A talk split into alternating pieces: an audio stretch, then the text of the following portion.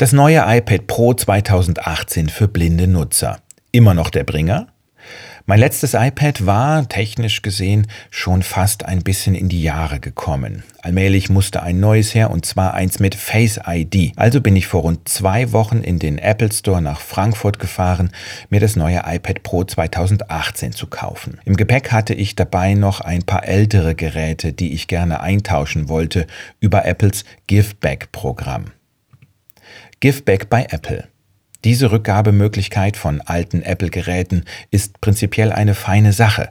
Vermutlich die meisten Apple-Fans haben ein paar ältere Apple-Geräte herumliegen. Privat verkaufen bedeutet einen gewissen Aufwand, also schlummern diese Geräte in vielen Schubladen vor sich hin, so auch bei mir. Da kommt so ein Rückgabeprogramm gerade recht. Allerdings gibt es ein paar Kleinigkeiten zu berücksichtigen. Giveback ist nicht gleich Giveback, denn im Apple Store gibt's meistens etwas mehr für die Geräte, als wenn man das Angebot im Apple Online Store in Anspruch nimmt.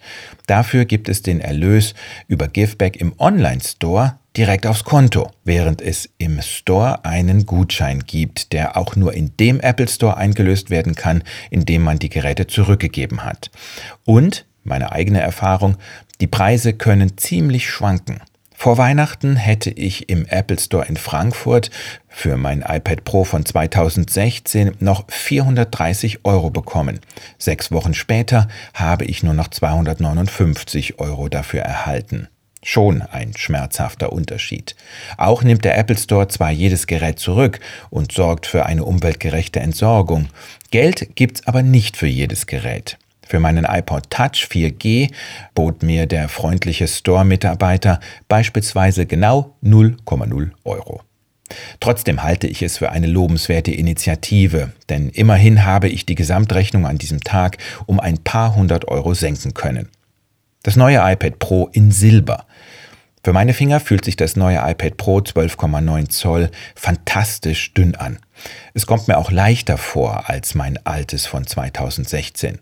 Die Form ist kantenbetonter. Einen Home-Button gibt es nicht mehr, dafür Face ID, was wunderbar schnell funktioniert. Face ID und das fast randlose Display mit den neuen Streichgesten von oben und von unten sind mir schon von meinem iPhone 10s vertraut. Das Gehäuse ist trotz der weiterhin großen Bildschirmdiagonale von 12,9 Zoll kleiner als bei meinem alten iPad Pro. Das funktioniert natürlich durch das fast randlose Display spielend. Der Klang hat für meine Ohren allerdings ein paar Federn gelassen. Diesen rein subjektiven Eindruck habe ich allerdings bei jedem neuen Apple-Gerät, das ich mir anschaffe. Deshalb bin ich guter Hoffnung, dass meine Ohren sich auch diesmal wieder daran gewöhnen und ihn schon in wenigen Wochen ebenso gut finden wie den vom alten. Ganz sicher keine Einbildung ist allerdings, dass die Audioverwaltung unter iOS 12 auf dem iPad Pro 2018 ein bisschen wackelig zu sein scheint so sind die typischen Klick-Klack-Hinweistöne von VoiceOver manchmal wesentlich lauter als die Stimme, nur um dann im nächsten Moment wieder auf normale Lautstärke zu gehen.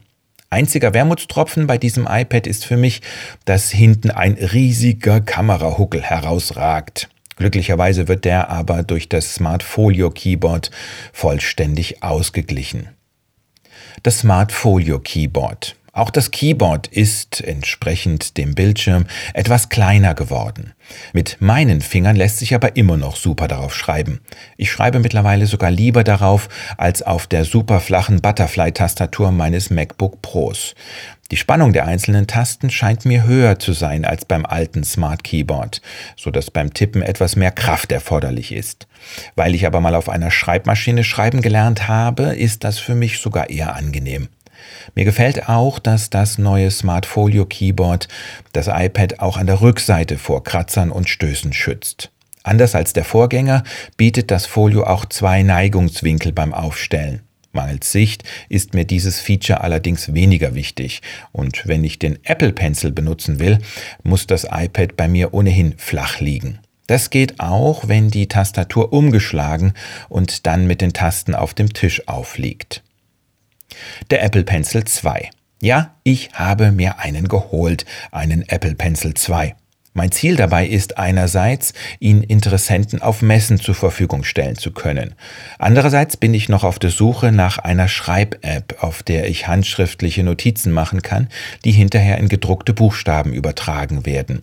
Da ich später blindet bin, könnte das für mich eine platzsparende Alternative zum Keyboard sein, wenn ich in interessanten Vorträgen sitze. Probiert habe ich es bisher mit OneNote und Nebo, leider erfolglos. Aber ich bleibe dran. In der Regel verhindert das eingeschaltete VoiceOver, dass ich den Pencil richtig nutzen kann. VoiceOver erkennt den Pencil nämlich und zwar wie einen einzelnen Finger. Ich kann dann mit dem Pencil auch Gesten für einen Finger ausführen oder mit VoiceOvers Handschrifterkennung Druckbuchstaben schreiben. Fazit nach einer Woche.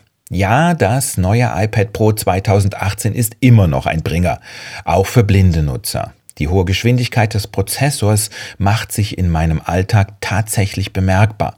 Apps öffnen schneller, das Wechseln zwischen Apps läuft flotter und auch das Entsperren mit Face ID wirkt rasend schnell. Gerade beim Entsperren der Tagebuch-App One Day oder bei Einkäufen im App Store macht sich das spürbar bemerkbar. Außerdem brauche ich auf der Tastatur zum Aufwachen nur Befehl plus H zu drücken und schon legt Face ID los. Ich brauche die Hände also nicht mehr vom Keyboard zu nehmen, um meinen Finger auf Touch-ID zu legen. Die Schwierigkeiten von VoiceOver in iOS 12 auf dem iPad aus meinem letzten Artikel bleiben natürlich weiter bestehen. Die Software ist ja dieselbe. Ich bin dazu in regem Austausch mit dem Accessibility-Team von Apple und hoffe auf die kommenden Versionen von iOS. Ich kann und will das neue iPad Pro 12,9 Zoll gerne empfehlen. Es macht Spaß damit zu arbeiten und das Keyboard gefällt mir ebenfalls sehr gut bei der täglichen Arbeit. Auch dieser Artikel entsteht gerade damit in der App von WordPress.